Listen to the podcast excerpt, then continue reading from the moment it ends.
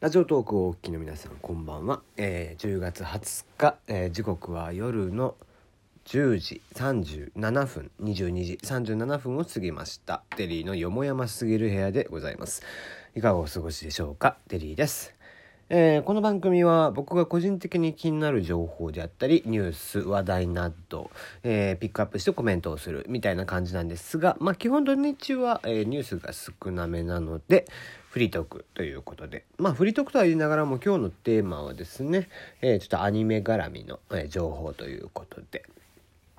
えー、まあ、今期もいろいろとアニメが始まっておりまして、まあまあ見るのが多いですね、本当にね。えー、結構な数、えー、今期は。まあドラマもね、結構見ていて、えー、ドラマが4つぐらい見てんのかな。で、え、アニメも、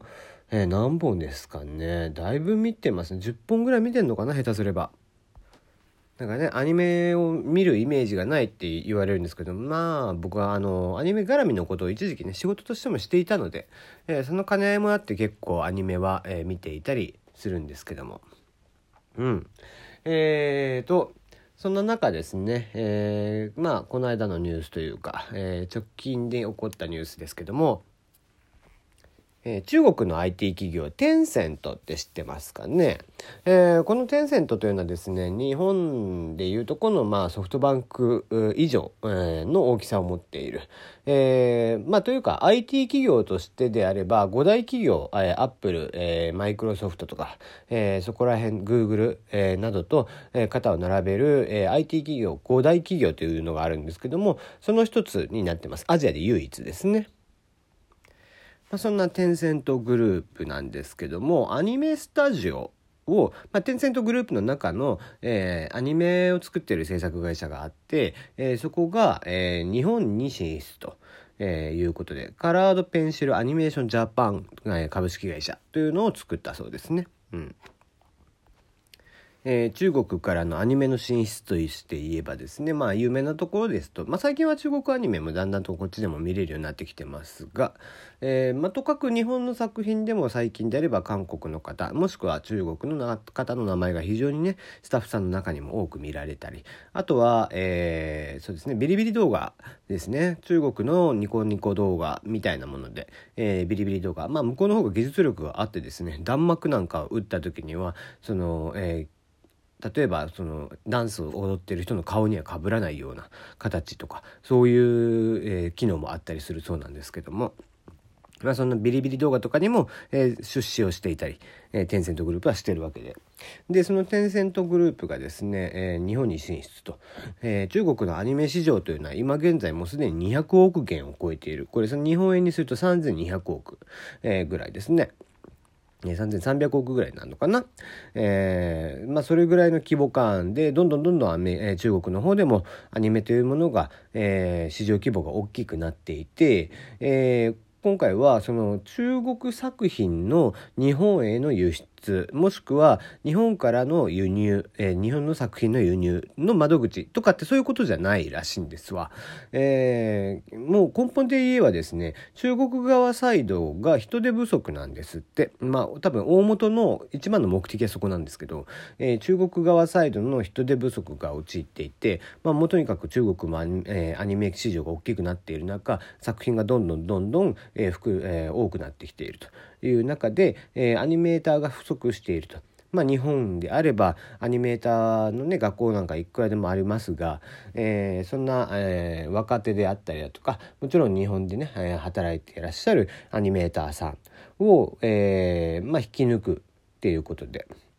まあ、とかく中国のこのテンセントグループですから、えー、巨額資本が動いておりまして、えー、そんな中で、まあ、好条件でね、えー、国内アニメーターが引き抜かれそうな、えー、感じになってきたなと。いう感じです。これ結構、えー、日本のアニメに関しては危機的状況かなと思っていて、えー、やっぱりこう日本のアニメーションってどんどんどんどんね作品数が今増えていっていて、えー、今期も55本ぐらいですか、えー、55本前後だったと思うんですけども今放送中としている中でまあとにかく予算がないわけですよね。えー、アニメ好きの人とかだったら、えー、わかるのかもしれないですけどもまあセルですよね要は、えー、DVD 販売ブルーレイ販売がですね、えー、目安として、えー、ワンクール分が、まあえー、初回のね、えー、一巻の販売が、まあ、2000枚を超えてくれないとなかなかやっぱり、えー、ペイできないと、えー、回収ができないっていう状況に陥ってる中あまりにやっぱり数が増えてしまっていて予算も削りながらやっていてでしていてもう下手すれば前期のやつなんか、えー、2桁ぐらいしか売れてない作品なんかもゴロゴロ。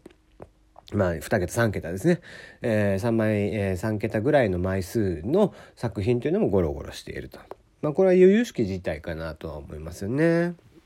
まあ僕はアニメ好きではありますけども正直この現在のアニメのその作品の乱立というのは非常に厄介だなと思っていてまあ、えー、原作も尽きてきていて、えー、ねとにかく原作化アニメ化していく、えー、原作というものがもうすでに数がなくなってきて、えー、大した人気でもないのにアニメ化されていたりだとか、えー、もしくはそのまあ、アニメを放送しても、えー、予算スケジュール全く足りてなくてキツキツになって途中総集編を挟むこともしばしばとか下手すればもう最終回間に合わないとかですねそういうこともあったりしますわな。で、まあ、そういう状況に陥ってきているわけですよ。